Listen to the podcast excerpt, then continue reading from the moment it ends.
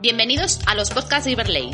Aquí te enterarás de toda la actualidad jurídica que te afecta, novedades, entrevistas e información. Comenzamos. Bienvenidos al canal Iberley.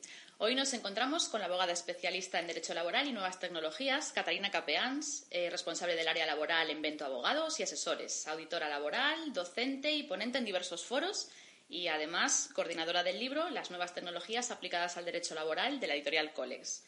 Hoy con Catarina abordaremos temas de actualidad y además de gran utilidad tanto para las empresas como para los empleados.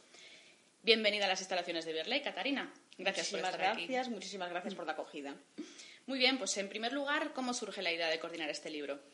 Bueno, pues nos encontrábamos en la práctica diaria, eh, como asesores tanto de empresas como de trabajadores, eh, con múltiples incidencias eh, de cómo las nuevas tecnologías se iban incorporando, integrando en el mercado laboral y no había respuesta muchas veces a, pues, a problemas que surgían. Eh, al final el mérito eh, acabó siendo de los operadores eh, sociales, sobre todo juzgados, tribunales, que son los que con los escasos miembros legislativos nos han ido pues estableciendo unas pautas y son los que han marcado un poco la tendencia y los procedimientos internos que hemos ido elaborando en las empresas. y al final nos surgía la necesidad de hacer un manual práctico en el que recoger todos estos elementos relacionados siempre con las nuevas tecnologías. Pues hablando del libro, nos gustaría tocar unos puntos que nos parecen muy interesantes y que pueden resultar muy atractivos para la audiencia de Iberley. En el libro se menciona la protección de datos, y se enfatiza sobre todo en los procesos de selección de personal. Coméntanos, en este caso, qué ha de tener en cuenta la empresa y qué medidas y precauciones deben tomar ah, con respecto a este tema. Lo que nos pasaba con la ley de protección de datos es desde que se, desde que se aprueba, eh, se parecía que era algo ajeno al mercado laboral, como que no tenía de aplicación en, las empresas y en las relaciones entre empresa y trabajadores. Cuando se aprueba la ley orgánica 3 eh, del 2018, que es la ley orgánica de protección de datos y garantías de derechos digitales, sí que se introducen algunos artículos que vienen a modificar el estatuto de los trabajadores en esta materia y es cuando las empresas comienzan a ver eh, que es necesario integrar toda la normativa existente en materia de protección de datos en la prestación de servicios.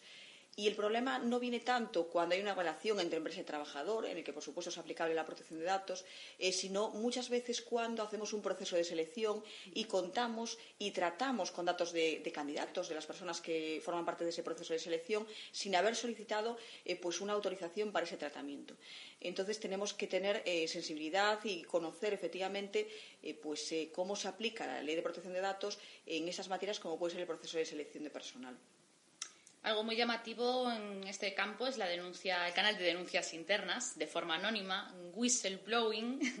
¿En qué consiste este canal de denuncias y qué beneficios tiene para los empleados en este caso? Pues este canal de denuncias lo introduce eh, una directiva comunitaria que además es muy reciente, es del año, del año 2019, de finales del año 2019 y es un canal de denuncias que todavía no está eh, no es aplicable en la normativa nacional. De hecho, se establece una eh, moratoria para que los Estados miembros lo vengan a transponer eh, que acabaría el 17 de diciembre del 2021, o sea que aún tiene tiempo el legislador español para transponerlo al, ordenamiento jurídico español pero lo que viene a, establecer es la necesidad de organizar un procedimiento interno eh, para que haya una posibilidad de que el trabajador, por medio de un código electrónico, eh, de una aplicación informática, pueda eh, presentar denuncias y que sean tratados esos datos de una forma anónima. Todavía no es de aplicación actualmente, pero sí que hay muchas empresas que ya vienen a incorporarlo. Perfecto. Otro, otro punto, know-how se habla de la política de confidencialidad y parece siempre que se trata o que es aplicable solamente a grandes ejecutivos de grandes empresas, pero no es así. Eh, ¿Qué se debe tener en cuenta para proteger el know-how en la empresa?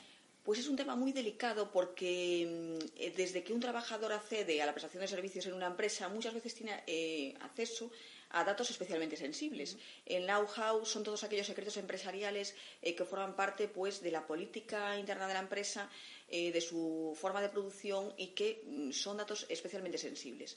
Eh, por eso es conveniente siempre introducir en todos los anexos al contrato de trabajo eh, pues esa especial protección a la confidencialidad. Es algo que todavía no está correctamente regulado por la normativa actual y que sería conveniente regularizar a través de los procedimientos internos que tiene la empresa para poder proteger esto. En el manual de, mm, editado eh, lo que se recogen eh, son sentencias eh, en las que efectivamente se sanciona al trabajador por el cumplimiento de este deber de confidencialidad. Porque el problema que tenemos no es tanto cuando está vigente la relación laboral, sino cuando el trabajador sale de la empresa y hace uso de, esos secretos empresariales pues en su propio beneficio, generando evidentes daños y perjuicios a la empresa. Gracias por haber llegado hasta aquí.